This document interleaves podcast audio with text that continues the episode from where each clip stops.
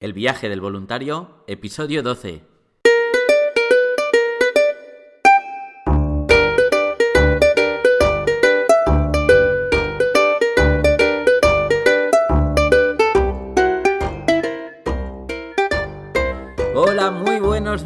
Bienvenidos una semana más al podcast donde vamos a hablar sobre el turismo responsable, experiencias de voluntariado, los tipos de programa a diferentes países y todos, todos los consejos necesarios para preparar tu viaje solidario.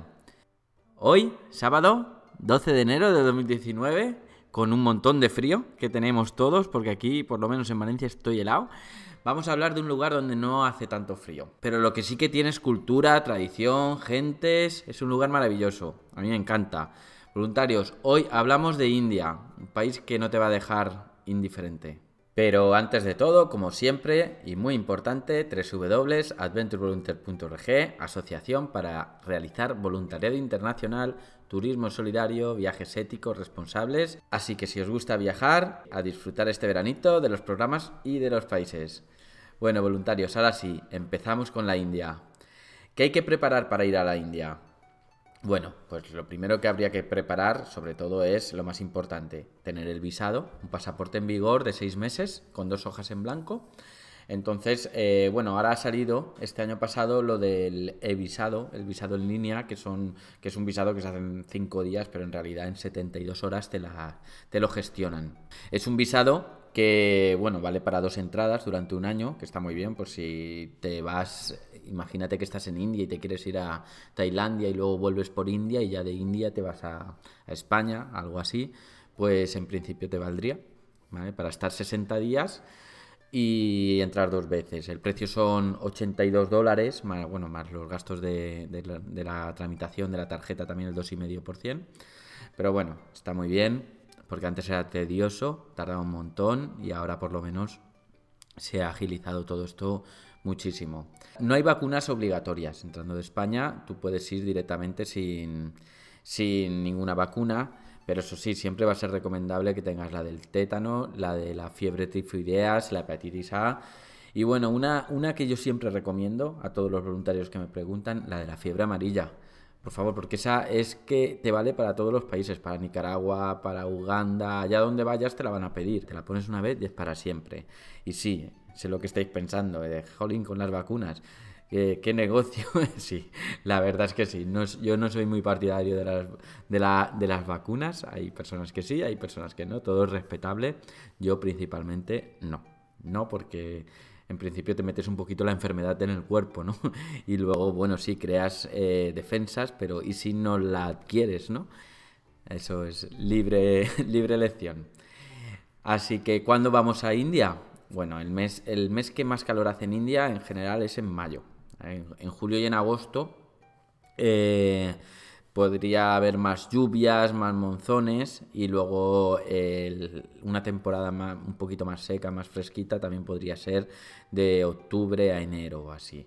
De todas maneras, eh, hoy nos vamos a centrar en la parte de, de, mitad de India hacia arriba. Entonces ahí los monzones, las lluvias no se notan tanto como en Goa o en Kerala, que es el sur, que también es digno de ver, pero sobre todo eh, por extensión digamos que vamos a partir de Delhi. Suele ser la zona que más se visita por los mochileros eh, a nivel voluntariado y a nivel eh, lugares turísticos o lugares que ver, ¿no? Una de las mejores maneras que tiene India para moverse es el Indian Railways, es el tren de India. Bueno, eso lo heredaron del sistema inglés y la verdad es que yo puedo decir que he disfrutado yendo en tren. Se te hacen viajes de 10, 11, 12 horas, se te pasan volados. La verdad es que es una pasada. Eh, puedes ir, por ejemplo, en... Bueno, tienes de todos los precios, los típicos de las películas india que salen con las ventanas con barrotes, ¿no? Una, cuarta clase, ¿no? Una... Pero puedes ir en una segunda, en una tercera, con aire acondicionado y, y están muy bien. Igualmente siempre voy a recomendar por las estaciones, luego por si te quedas dormido, eh, que te compres eh, un candado, un, trozo de cadena y un candado, que en las mismas estaciones lo venden. Y bueno, no te cuesta nada atar, la maleta o la mochila a la pata de, la litera. porque son, digamos que cada habitacioncita son dos literas. Por supuesto, tren cama hay que coger. Entonces, eh, tú tienes, duermes con otros tres mochileros que te encuentres, o si vais con amigos o lo que sea, siempre y cuando se haga el viaje nocturno. Si es un viaje corto, no, pero sobre todo hay viajes que ahora contaremos para moverte. Yo personalmente me hice una ruta mm, que era circular y bueno, partiendo de Delhi llegué hasta, hasta un punto, di la vuelta por abajo y subí por arriba y volví a bajar a, Delhi. Y bueno, y siempre lo hacía, excepto un par, los hacía eh, en tren cama porque eran, eran largos y bueno, es muy, muy bonito, ¿no? Eh, como llegar a las 8 agarrar el tren y despertarte a las 6, 7 de la mañana en, en otro punto de, de India con muchas cosas que ver. Entonces, la página también funciona muy bien. Está toda en inglés, pero funciona muy bien y puedes hacer bien la reserva. Luego te están los listados y ahí apareces en la puerta de los vagones. Eh, si en un momento dado eh, vas a comprar un billete y en la página de internet no, no quedan, no te preocupes, bueno, no te preocupes entre comillas, ¿vale? No, no, sea que luego no hayan de verdad, pero en principio siempre dejan unos, unos reservados a última hora para turistas. No todos los turistas tienen un ordenador o conexión wifi o, o lo que sea, entonces siempre dejan unos pocos. Si tú llegas a la ventanilla principal y dices que les dices en inglés que quieres ir de un punto a otro, te van a vender un, un billete porque dejan una reserva para los turistas, porque no se queden en parados. Te van a acosar un montón cuando salgas de, de cualquiera, da igual que sea Udaipur, que sea Jaipur, que la que sea, cuando salgas de una estación vas a tener un montón de chicos con sus motos, ven conmigo, ven conmigo, bueno, en, en, el idioma, ¿no? Pero quieren que te subas con él, claro, para llevarte a, a cualquier punto. Y claro, es, es, te sientes acosado durante un momento. Si no te lo tomas con humor, te puede sentar hasta mal. Lo mejor es decirles no, no, no, thank you, no, no. Y nada, y, seguir. Y seguir, pero bueno, al que le gusta la aventura, eso también le gusta. Ahora, la India tiene un montón de curiosidades. O sea, por ejemplo, si tú estás hablando con un indio y te mueven la cabeza como diciéndote que no, en realidad te están asintiendo, te están diciendo que sí. O bueno, lo del restaurante lo del hot, cuidado con eso. Si te dicen que no pica, pica. Si te dicen que pica poco, pica muchísimo. Y si te dicen que pica, ni lo pruebes, mueres. Ni lo pruebes, porque ya es, o sea, es pica todo. Hay que ir en cuidado con lo, con lo que se come porque, porque la verdad es que pica un montón. Pero eh, lo dicho, eh, gente estupenda, eh, da gusto estar por allí. Yo me siento seguro personalmente. Como sabéis, eh, la mayoría de los programas que están en Latinoamérica, Latinoamérica tiene otros códigos, entonces Asia, como yo personalmente, hablo por mí, lo noto más seguro. Pero bueno, igual, sabiéndose mover, no siendo ostentoso, con cuidado, no, no, abandonando la, la gente, ¿no? Y si te pones a las 2 de la mañana a andar solo por unas calles que no conoces, vamos, hasta en Barcelona me quitaron a mí el móvil una vez. Es que, es, que, claro, lo pones en bandeja, ¿no? Entonces, a ver, ¿qué lugares podríamos ver en India? Un montón. O sea, India hay que pensar que es como un continente. India tiene el puedes ver tantas cosas. Tiene sus islas paradisíacas, tienes la ciudad de Bombay, ¿no? Que es grandiosa, llena de vida. Tienes Calcuta, tienes Nueva Delhi, pero eso como ciudades grandes. Pero no solo tiene eso, tiene un montón, un montón de, digamos, de ciudades que estratégicamente puestas además que son increíbles. Yo voy a hablar de unas poquitas, pero vamos, me dejó un montón os voy a poner una ruta que es bastante interesante. Eh, en esta ruta estamos hablando de que te vas a gastar 500 euros más menos, bueno, más el visado, eh, en llegar a Nueva Delhi, ¿vale? Y a partir de ahí puedes, eh, con la ruta de, va a haber siete ciudades más o menos, podrías, podrías gastarte otros 500 euros en entre dar toda la vuelta, comer, cenar, desayunar, estar un mes por ahí, si te sabes mover, Y bueno, y todo eso eh, sin, sin estar en tipo hostel, cooperando, hay una especie de voluntariado, un movimiento, backpackers, ¿no? Que, que bueno, es parecido al turismo solidario, pero es un voluntariado en, en, hostels, que es de que llegas, te pones a colaborar ¿no? o a informar a los turistas y eres como durante un tiempo un, un empleado del hostel que por comida y casa estás trabajando. ¿no? Yo en principio no lo acabo de ver, eh, esta manera de viajar me parece muy respetable y muy bonita para el que quiera vivir sobre todo fuera una temporada y conocer la cultura. El que quiera ver sitios no porque estás estático, ¿no? A no ser que vayas luego a otro hostel a trabajar, pero te exigen un mínimo. Pero bueno, está bien, está bien, es una buena opción para el que quiera estar moviéndose en una zona, te pones en un hostel quizás de Jaipur, trabajas ahí un mes, luego te vas a otro hostel de, de otra zona, de Nueva Delhi o de Bombay, trabajas otro mes y vas viendo lo de los alrededores, podría, podría ser muy interesante para, para, para, un perfil ¿no? de viajero, un nómada más bien, porque esto ya es para pasar tiempo. Esto, este tipo de viajes hace mucho en Latinoamérica, ya lo hemos hablado a veces, que es de la ruta del Che de ¿no? o sea, el, desde Argentina hasta casi México, eh, ir subiendo poquito a poco, poquito a poco por la Panamericana, pues eso, eh, trabajando en hostel, quedándose y así. Muy interesante, sí. Bueno, volvemos a India. India, ¿qué ver? A ver, si salimos de Delhi, ya empezamos a, coger el tren. Entonces, lo que más cerca tenemos de Delhi es Agra. Agra supongo que no sonará mucho como pueblo, pero si os digo que lo que hay en Agra sí, que es el Taj Mahal, ¿no? Es el, monumento más increíble ¿no? que tiene la India hay un montón, hay un montón de templos, el templo de oro, el templo de los monos, el de Aipur, hay un montón, pero bueno, el Taj Mahal es que es ponerte delante y decir, oh, Claro, y si luego te explican la historia, ¿no? Que se lo hizo a su amada y todo eso ya te encanta. Entonces, no tiene más, ¿eh? eh Agra no es, es, un pueblo que no, no, tiene mucho, es, sinceramente es bastante feito, pero, y, pero a lo lejos está el Taj Mahal, ya se ve de lejos desde Agra, desde la estación de tren lo ves allá lejos, dices, madre mía, iré. Y nada, y luego te vas, si llegas a las 6 de la mañana, pues te puedes dar un paseo en el, en el mercado de Agra o ya te vas acercando hasta hacia el Taj Mahal. Y bueno, y cuando llegas allí, eh, bienvenido al capitalismo, porque allí ya no pagas en rupias, pagas en, en, dólares, así que, o en euros, y cuesta bastante caro, ¿no? Pero bueno, es lo que tiene las maravillas del mundo. Ya hablaremos del Machu Picchu, pero van de la mano a nivel precio. Otro sitio, eh, cuando acabas de ver el Taj Mahal, pues ahí ya sí que puedes ir, por ejemplo, a, a Varanasi.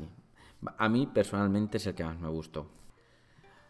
Varanasi es una, es una ciudad que está en torno al río Ganges. El río Ganges es el río más contaminado del mundo.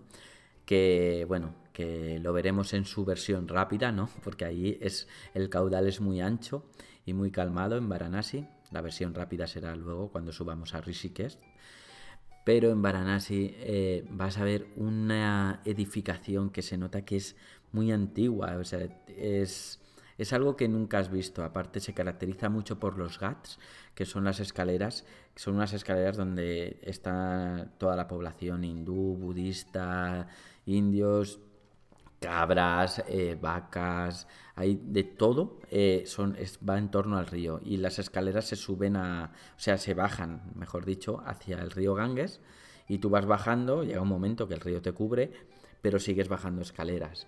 Si te atreves a meterte, ¿no? Porque como hemos dicho, son, es el más contaminado del mundo. Entre ahí te puedes encontrar desde cualquier cosa, porque entre otras cosas, pues eh, por el ritual también eh, va mucha gente con su madera a ser incinerados allí en directo, así como suena. Y claro, eh, según la madera que compres, te vas a quemar todo el cuerpo o menos. Y cuando se acaba el fuego, todo va al río, haya sobrado o no haya sobrado, vamos. Algo que es sobrecogedor, cuanto menos, pero es una ciudad que, que te emociona hay rituales por las noches o ponen flores iluminadas en todo el Ganges. eh, cantos, bailes. lo recomiendo 100%. Si tenéis la oportunidad, Varanasi, no os lo perdáis. Bueno, ni, la que, ni las que os voy a contar realmente, porque India creo que se merece, no un viaje, se merece 10, pero, pero genial, ¿eh? Varanasi. Nos pasamos de Varanasi, este va a ser un viaje bastante largo, y nos vamos a Jaipur, donde aquí eh, luego vamos a volver para hablar de los programas. Jaipur es la ciudad rosa, la ciudad rosada. Es, preciosa, es una ciudad mm, muy céntrica de, toda India, con mucha vida y bueno, y tiene una, el centro de la ciudad, que es un casco antiguo muy, muy, muy grande, eh, está todo con, como con una construcción rosada, ¿no? Por eso se llama la ciudad rosa. Y todo lleno de arcos, de, de tiendecitas, son como cuatro o cinco alturas todo. Y, todo lleno de tiendecitas, muchas callejuelas, eh, muchos puestos tanto en la calle como de comercios en los bajos. Es, muy rico, ¿no? Y, bueno, por allí es interminable, aparte de lo que puedes visitar en Jaipur a nivel templos, a nivel parques. Eh, lo que es solo por ahí no te lo acabas. O sea, es muy divertido pasear y empezar a ver telas, empezar a ver cuadros, empezar a ver ropa, lo que veas y hablar con ellos. La verdad es que es súper, súper interesante. De ahí podíamos ir a Udaipur, eh, siempre en tren, y nos vamos un poquito hacia, hacia el oeste. Nos estamos yendo, digamos, estaríamos yendo hacia, hacia Pakistán, ¿no? para hacernos una idea. Y ahí hay, bueno, pues otra ciudad muy, muy bonita, donde también se caracteriza el, templo sobre el agua. Eh, vale mucho la pena. Y bueno, también para ir pasando noches, para ir a hacer una, una noche, dos, según si has escogido. Ahí no haría falta tren cama. Ah, quizás ahí saliendo por la mañana llegas por la tarde, puedes pasear o puedes tomar algo y acostarte. Y de ahí sí que pasaríamos a Jaysimer. Eh, está pegadito casi en la frontera de, Pakistán y allí es una ciudad murallada, es preciosa, muy antigua también. Esta es muy pequeñita, no tiene nada que ver con, con Varanasi o con Jaipur. Es una ciudad pequeñita, pero muy perfecta. Está toda rodeada con una muralla entras a la muralla y todas las calles son súper estrechitas. Dentro de las calles además hay callejuelas. Eh, bueno, parece una mini ciudad estas de Juego de Tronos. Es, una pasada. Y, además eh, va hacia arriba. El centro está más alto que, los bordes de la valla. Entonces es... La recomiendo un montón, pero no solo por la ciudad, porque allí hay una, una excursión muy característica que bueno, eh, de buena mañana te levantas y en unos 4x4 te puedes ir hacia el desierto de, bueno, de, de Jaisalmer, que está pegado con Pakistán, y te vas hacia el desierto. Y ahí haces unas excursiones a camello, que estás, eh, bueno, no dromedario, pero que estás eh, todo el día en el camello, por, viendo poblados, viendo, viendo comunidades como viven retiradas. Y, comiendo bajo un árbol con, con, el guía. Puedes ir tú y el guía o el grupo que seáis y el guía. Y a partir de ahí llegas a una, a una parte de dunas, ¿no? de desierto y dunas. Y ahí ya te están esperando otros, otros guías que están haciendo porque llegas al atardecer. ¿no? Entonces es contar historias, ver el atardecer a través del desierto y, se te preparan unas, unas jaimas, ¿no? unas camas eh, para dormir al, al, descubierto y después de cenar, bueno, pues ahí te quedas durmiendo mirando el cielo estrellado y bueno, te levantas y es nuevo. Eso sí, al día siguiente la excursión en dromedario para volver al, destino ya se te hace un poco más cansado porque después de haber estado ahí en plan super relax otra vez con el dromedario para, para la vuelta, que ya no tiene tanta gracia como en la isla, pero, pero sí, sí, se disfruta muchísimo. Y ahora sí que vamos a hacer un viaje muy, muy, muy largo.